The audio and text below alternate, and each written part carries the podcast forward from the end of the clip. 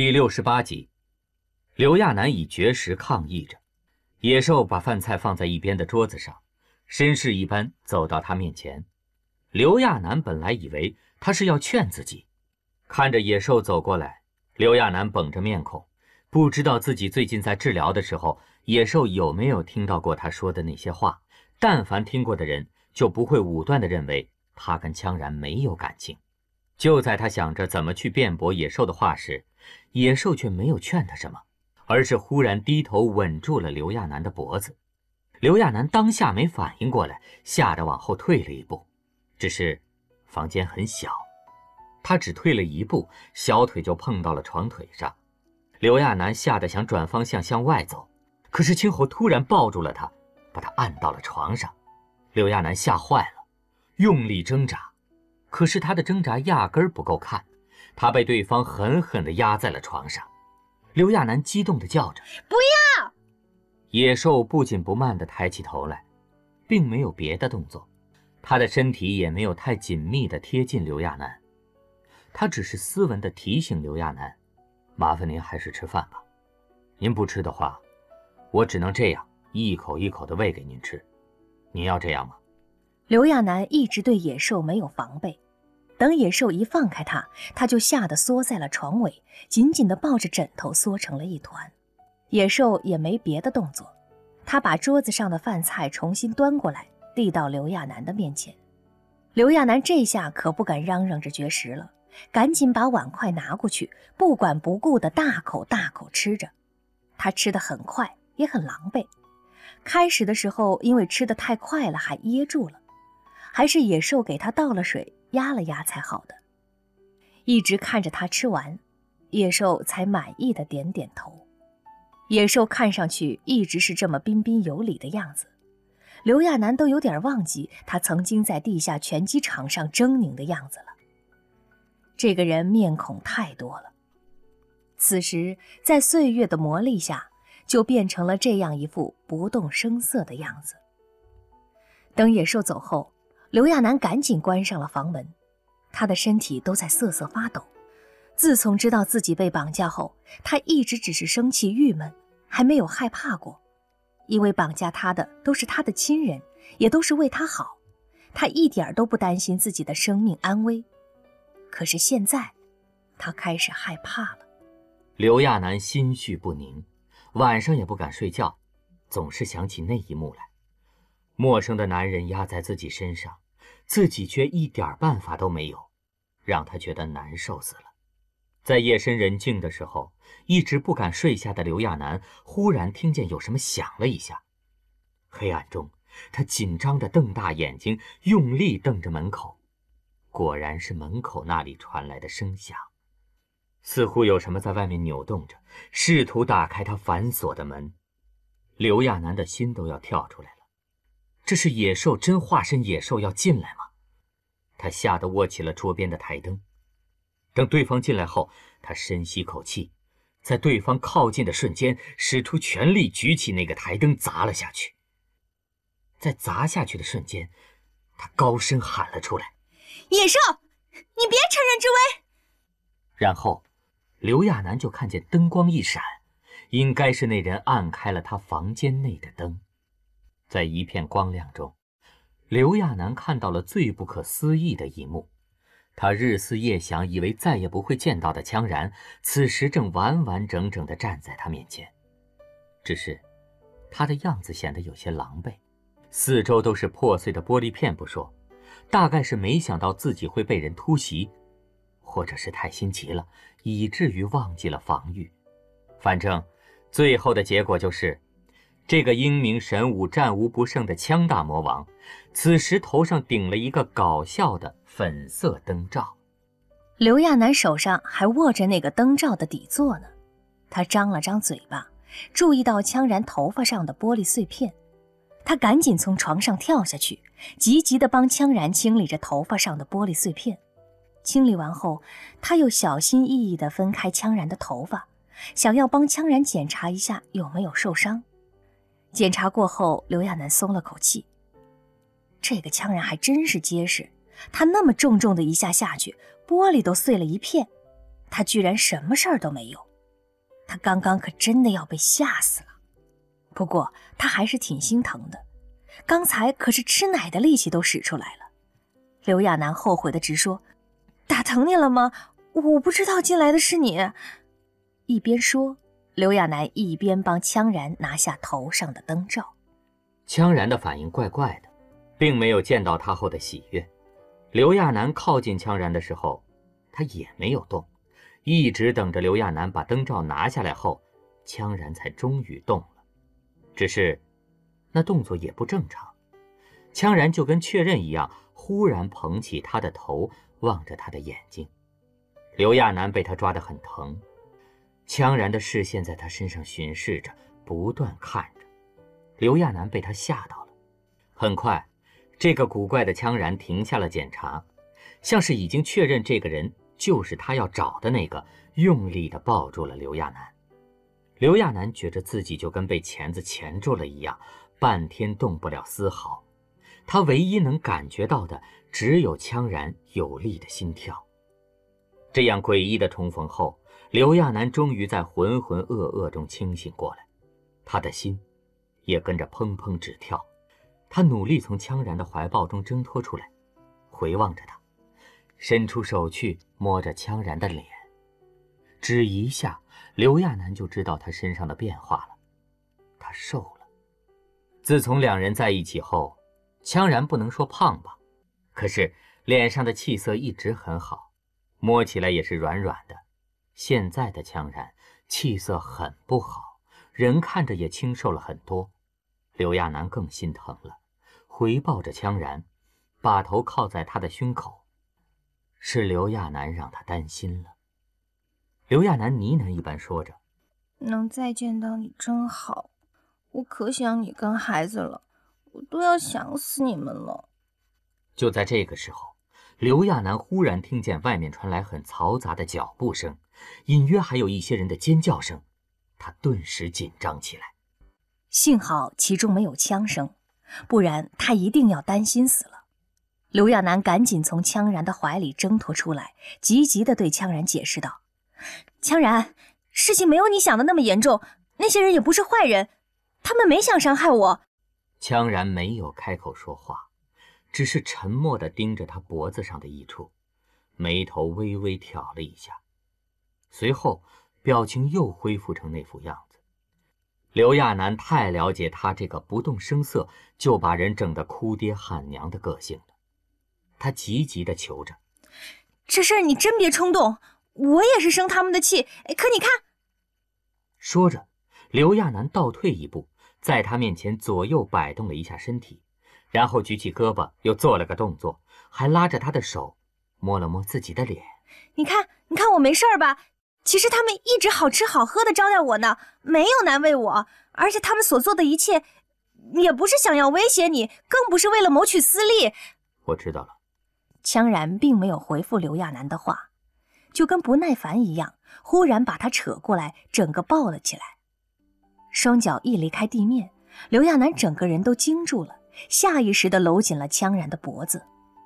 羌然的动作很快，他大踏步地走出了卧室，穿过外面的走廊，然后来到恍如白昼的大厅。此时的大厅已经一片狼藉，不管是白天辅导过刘亚楠的心理学专家，还是那些照顾过他吃饭的大妈。还有一些爱管闲事的田七的后人，也都被扎堆儿的推到了一起。大概是有过打斗，在被羌然抱着经过大厅的时候，刘亚楠看见好几个人脸上都挂了彩，只是那些人没有一个求饶的。地面上有打碎的装饰品，有破碎的桌椅，所有人都在沉默地等待着恐怖魔王的报复。早在他们决定做这件事的时候，就知道自己会面临什么，可他们依然为了先人的遗愿，豁出性命去做，为了解放那个帮助过他们祖先的女人，这是他们田七家族的道义。刘亚楠却不能眼睁睁地看着这些人倒血霉呀，他是不喜欢这些人爱管闲事儿，可是羌然下手太黑了，在路上。刘亚楠不断求着羌然：“羌然，你别生气了，也别冲动。这个事儿其实是小田七做的，他以为我不幸福呢，所以找他的后人帮帮我而已，挺乌龙的一件事。细想起来还会觉得可笑。那些人真不值得你这样打打杀杀的。羌然一直没有回答他。走到外面后，刘亚楠就看见之前的草坪上，此时已经停满了那些战斗机。羌然抱着他走到最近的一架战斗机面前。一直在外面等候的官职看到后，立刻跑过去打开了战斗机的驾驶舱门。羌然走路虽然很快，放下刘亚楠的动作却是很轻、很小心的。在他抽出胳膊的时候，刘亚楠赶紧握住了他的手，急得都要哭出来的哀求着：“羌然，你别冲动啊，别误伤了那些人。”羌然沉默地抽出自己的手。刘亚楠看着他，又转身往大厅走去，心都揪紧了。他赶紧询问身边的官职：“官职，羌然不会是去枪毙那些人吧？”一旁的官职表情严肃地回道：“不会的，夫人。”就在刘亚楠要松口气的时候，官职又说道：“头特意吩咐的，不能枪毙这些人，他要用鬼屋的那种死法处死他们。为这个，头还特意把重刑锤弄来了。”刘亚楠的脑袋里当下嗡了一声，他吓得脸都白了，心慌意乱的就要往战斗机外跳，嘴里激动的喊着：“我，我得去阻止羌人。”官职的任务是好好看着夫人，他正想拦刘亚楠呢，就觉得身边有人靠近，只是他的视线都在刘亚楠身上呢，反应终归是慢了半拍，那人瞬间一个劈手。把他劈晕了，刘亚楠也被这个意外吓住了，忙看向那个人，在那身军服军帽下，露出的是一张熟悉的面孔。刚才刘亚楠还纳闷呢，怎么没在人群里看见野兽？原来他这么机灵，已经换上羌家军的军服潜伏进来了。刘亚楠很庆幸，他正想让野兽赶紧跑呢，就听野兽压低了声音同他说道。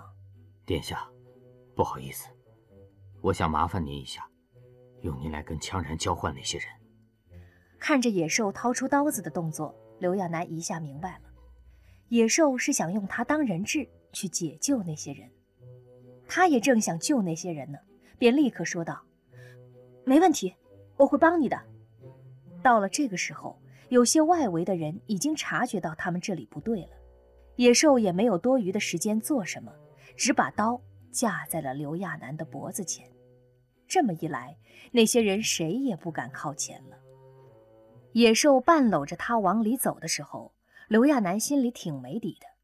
谁都知道羌然是从不妥协的人，那个男人压根儿不知道什么为妥协吧，更别提被人威胁了。可是眼前情势紧急，压根儿不容刘亚楠多想。他只能配合野兽，一路跟被挟持着似的，动作别扭地往里面走去。进到大厅后，刘亚楠紧张的都不知道怎么走路了。羌然他们显然已经知道了消息，他们刚进到里面，羌然他们就迎了出来。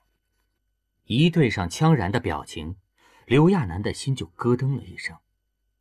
羌然是可以伪装成满不在乎的样子的，可现在的样子，绝对不是伪装出来的。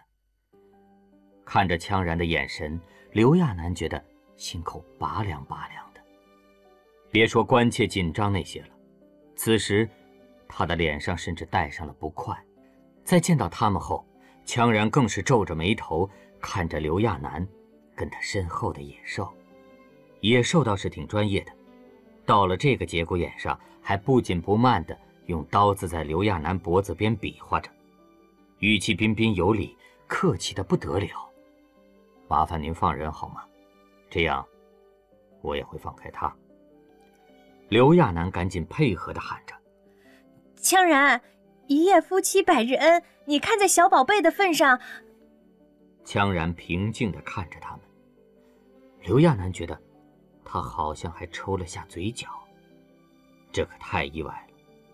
刘亚楠没指望他会紧张痛苦，而且刘亚楠有过经验的，这个男人。遇到威胁的时候，反倒是你动一下试试的态度。可这样的羌然，总让他觉得怪怪的。他看了一眼羌然身边的人，还有那些恐怖的大锤，又看了看被捆着的那些倒霉蛋。这些田七的后人是讨厌，可是人家不图权不图利的，遇到这事儿怎么想，刘亚楠都觉得挺过意不去的。这么一想，刘亚楠豁出去了，忽然激动起来，伸手去够刀的位置。他知道野兽是不会真伤他的，可是如果不见点血，羌然才不会轻易妥协呢。他只能假装反抗。果然。刘亚楠刚摸过去，锋利的刀刃就划破了他的手。他身后的野兽肯定也被他的动作惊到了，动作顿了一下。刘亚楠用力抓了一下刀刃后，也怕干扰野兽的动作，就又放开了。只是手上还是流出不少血来，滴落在地上，很快就红了一小片。刚才刘亚楠的动作太剧烈了，连他的脸颊和脖子上。都被那些血给染到了。就在这个时候，一直沉默的羌然终于出声了，他喊了一句：“够了。”他转过头去，迅速吩咐着下属：“把人放开，给他们安排飞行器。”然后羌然连看都没看刘亚楠一眼，头也不回的走了。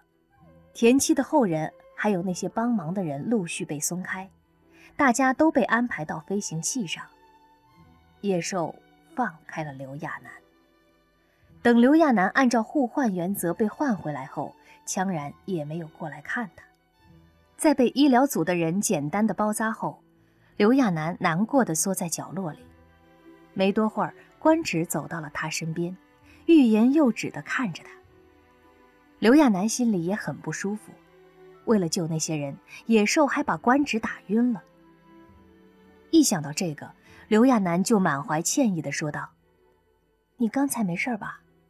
官职终于忍不住提醒道：“夫人，这次出动的机型是 C 五十七型。您知道这种战斗机有一个什么功能吗？”刘亚楠纳闷的看向官职，好好的官职怎么跟他科普起这些东西了？这种战斗机是电脑控制的，可以监视、监听飞行器方圆五百米内的任何声音。以及画面，还可以自动过滤任何危险情况。见刘亚楠还没明白，官职只能用简洁的话说道：“所以你跟对方联合哄骗头，威胁头放人的事儿，其实头在屋内就已经知道了。”刘亚楠哎了一声，不敢相信的回道：“可是羌然还是放人了呀？羌然知道是假的，还是给放了？”官职望着刘亚楠，迟疑着，最终还是说了出来：“我听屋内的士官说，其实头再进到大厅后，已经改变了最初的计划，只想吓吓那些人就撤退。结果你……”刘亚楠愣愣地看着官职，官职也没再多说什么。刘亚楠跟呆掉一样看着自己的脚，飞行器很平稳，他知道。羌然就在隔壁房间内，这个飞行器再大也是有限的，他只要走过去几步，就可以看到羌然了。刘亚楠犹豫着，还是站了起来。江然在知道刘亚楠骗他的情况下，还放了那些人一马，就为这个，刘亚楠也要过去道歉。刘亚楠低着头走过去，江然正望着外面的景色发呆呢。